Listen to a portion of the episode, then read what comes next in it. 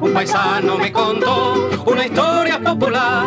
Un paisano me contó una historia popular. Sucedió en cualquier lugar de la América Latina. Y para ver lo que usted opina, aquí se la voy a contar. Aquí se la voy a contar. La historia de un abuelo que lloraba sin consuelo.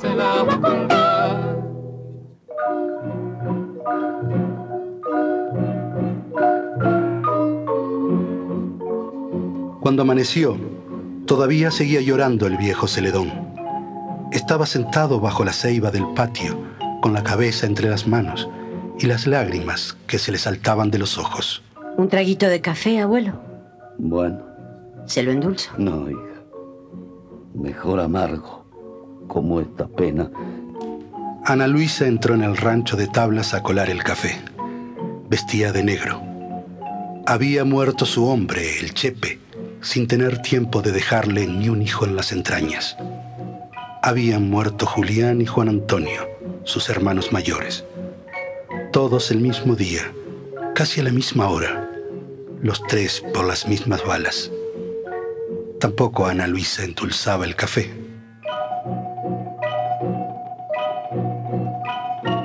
Buenos días, abuelo. Buenos días, muchacho. ¿Está triste hoy también? No se pasa la aflicción así nomás, muchacho. Desde hacía una semana, Lito, el nieto más chico del viejo Celedón, veía a su abuelo con los ojos llorosos, mirando fijo hacia las tierras rojas de la vereda, en donde fueron los muertos. El niño no entendía bien por qué tanta lágrima. Venga, venga, muchacho. Siéntese aquí a mi lado. Mira, Lito. Mira, fíjate. Allí perdimos la dignidad. ¿Cómo dice, abuelo? Allá, hijo, en las tierras donde tú naciste, ganaron ellos otra vez. Siempre nos ganan. Hace muchos años que nos ganan. Ellos no tienen corazón. Y nuestro pueblo no tiene fuerza. O no sabe aún su camino, no sé. Yo El viejo Celedón alzó la cabeza y miró al horizonte. Todo el país le cabía en la frente llena de arrugas. Las siluetas en punta de los volcanes, los ríos desbordados, los lagos azules, calmos. Y la tierra, aquella tierra que nunca llegaba a ser de los pobres. Para una sola vida, hijo, me ha tocado demasiada ración de dolor. He visto cómo un grupito de hombres sin entrañas iban haciendo los amos de esta tierra nuestra. Nos la fueron robando. Al principio, nosotros nomás mirando lo que hacían los ladrones. Que se vayan, decíamos, que se vayan. Pero siempre éramos nosotros los que nos íbamos. Después aprendimos a subir la voz para reclamar. Y empezó a correr la sangre.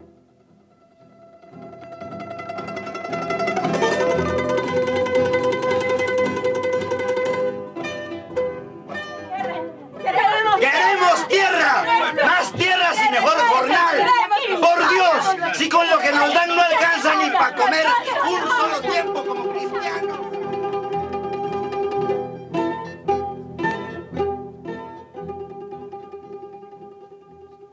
Tanta la sangre que hasta empapó la tierra.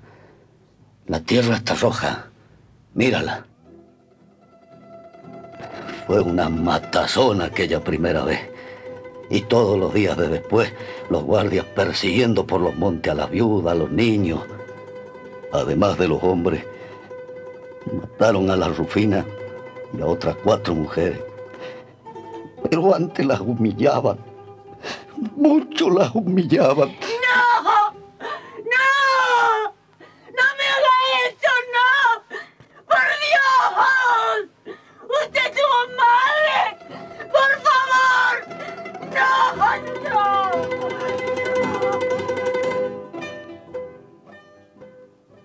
Los amos de la tierra, los ladrones, mandaban a los guardias desde la capital con una sola encomienda.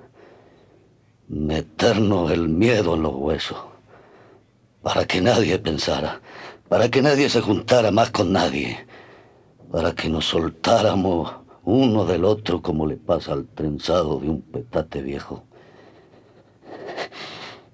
Ellos mataron al moncho. Ya se iba siendo un hombre. Le empezaba a sombrear el bigote. Lo mataron. Y con él, aquel mismo día, a otros cinco muchachos. Yo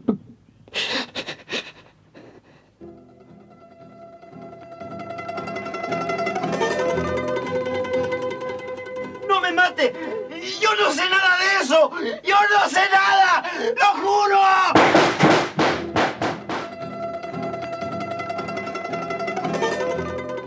Les pedíamos justicia, pero siempre son sordos.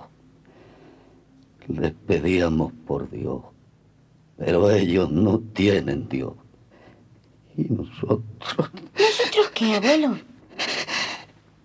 nosotros ya lo perdimos todo, hijo mío. Hasta la dignidad perdimos. ¿Qué cosa, abuelo? La dignidad, muchacho. No se puede repetir una y otra vez la historia sin que se pierda algo en el camino. No somos capaces. No podemos. Entonces, es que no somos dignos.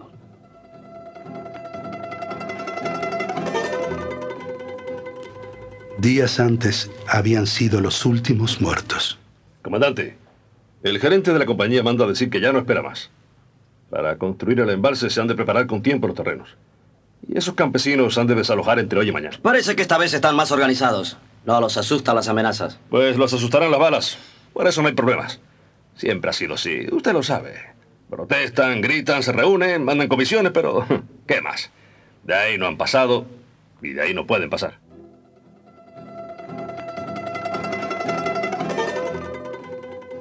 No duró ni tres horas nuestra fuerza, muchacho. Nuestra resistencia no llegó a tres horas. Después de la balacera, los guardias le prendieron fuego a los ranchos, como siempre. Y también, como siempre, nos fuimos, no tuvimos que ir. ¿Y cómo si no? ¿Qué fuerzas teníamos? Ahí fue que mataron a padrino, abuelo. Sí, hijo, ahí fue. A los que resistieron hasta el final, la guardia los mató. Mira bien, Lito, muchacho. Mira bien aquellas tierras rojas. Allí se nos perdió la dignidad. Ya no la volveremos a encontrar. El viejo Celedón se quedó callado. Guardó sus recuerdos. Dejó descansar a sus muertos y hundió la cabeza entre las manos. Eh, muchacho. Lito. Mire la hora que es y usted todavía sin comer. Venga acá. Tía, Tome este pan, ande. Pero, ¿por qué está usted lagrimeando, eh? Vamos, límpiese esa moquera. es que el abuelo perdió una cosa y no la encuentra. Está llorando siempre, Deje tranquilo al abuelo. pero perdió una cosa, tía. Por eso es que llora. Siéntese ahí a comer el pan y deje al abuelo con su pena. Lito agarró el pan, se sorbió los mocos y rápido como liebre salió corriendo del rancho de Ana Luisa. Pero, muchacho, ¿a dónde vas ahora? ¿A dónde va? ¡Ya vuelvo! ¡Ya vuelvo! Corre y corre. El muchacho llegó a la vereda, a las tierras rojas, donde antes vivían los suyos, donde él había nacido, donde fueron los muertos. Y adentro empezó a buscar, revisando bien la tierra, levantando una piedra y otra por si la encontraba. Se imaginaba que la dignidad estaría escondida entre un matorral o bajo cualquier terrón de suelo rojo. Ya se la encuentro, abuelo. No llore más. Miraba a un lado y a otro, paseando los ojos por el tierral. No aparecía, pero tenía que aparecer. El muchacho siguió buscando y rebuscando entre las piedras.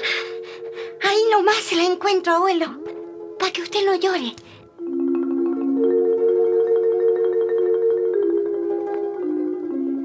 Por fin, cuando el sol ya empezaba a querer esconderse, vio algo allá, tirado junto a las alambradas, medio escondido entre la hojarasca. ¡Puchica! ¡Mírala! Ahí está. Ya se la llevo, abuelo. Ya se la llevo.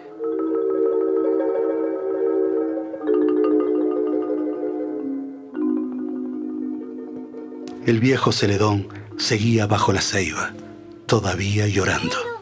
Mire, abuelo. ¿Qué pasa, hijo? Abuelo, lo que usted perdió, ahí nomás se lo encontré. Ahí mismito. ¿Pero qué dice, muchacho? La dignidad esa, tómela. Ya se la encontré. Y el niño puso el arma en las manos callosas del abuelo. Era un fusil. ¿No era eso lo que usted buscaba? El viejo Celedón fijó sus ojos gastados de lágrimas en la cara radiante del muchacho. ¿No era eso, abuelo? Puede ser, hijo. Puede ser.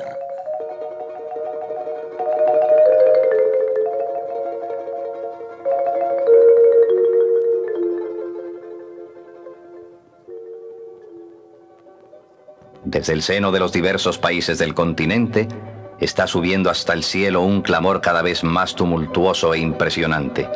Es un clamor creciente, impetuoso y en ocasiones amenazante.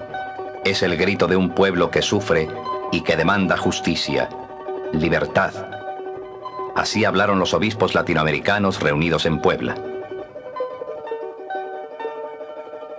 Es legítima una insurrección en el caso muy excepcional de tiranía evidente y prolongada que atentase gravemente contra los derechos de la persona y dañara peligrosamente el bien común del país, ya provenga de una persona, ya de estructuras evidentemente injustas. Así habló su santidad el Papa Pablo VI, y así hablaron los obispos latinoamericanos reunidos en Medellín. La paz en la que creemos es fruto de la justicia. Mientras se mantengan las causas de la miseria actual y se mantenga la intransigencia de las minorías más poderosas que no quieren tolerar mínimos cambios, se recrudecerá más la explosiva situación. Urgen los cambios porque el pueblo ya no espera. Se encuentra frustrado, desilusionado y ya no cree tampoco en promesas. Pero la voz de la justicia, más temprano que tarde, vencerá. La nueva sociedad viene y viene con prisa. Así habló Monseñor Oscar Romero, profeta y mártir de la Iglesia Latinoamericana.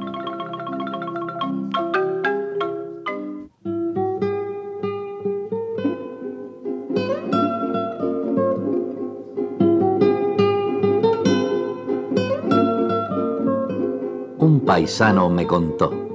Serie escrita y dirigida por José María Romero.